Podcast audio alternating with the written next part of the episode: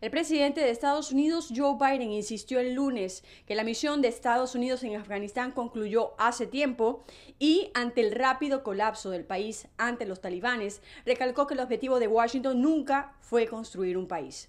Biden dijo que entraron en Afganistán hace casi 20 años con unos objetivos claros, al referirse a los dos motivos que oficialmente llevaron al país a declarar la guerra en un primer momento. Primero, para dar caza a los autores de los atentados del pasado 11 de septiembre de 2001 y evitar nuevos ataques desde el suelo afgano. Por otro lado, la variante Delta sigue propagándose entre los no vacunados. Estados Unidos ahora tiene un promedio de 650 muertes por día, un aumento superior al 80% respecto al mes de junio y superando la marca de 600 por primera vez en tres meses. En Florida, donde se registraron alrededor de mil muertes la semana pasada, el gobernador republicano Ron DeSantis recomendó tratar el coronavirus con el medicamento Regeneron, al que atribuyó la reducción de las hospitalizaciones en un 70%.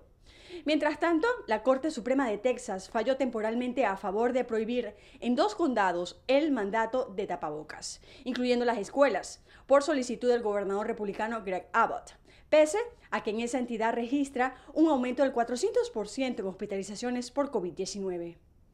Desde Washington, Sofía Pisani, Voz de América.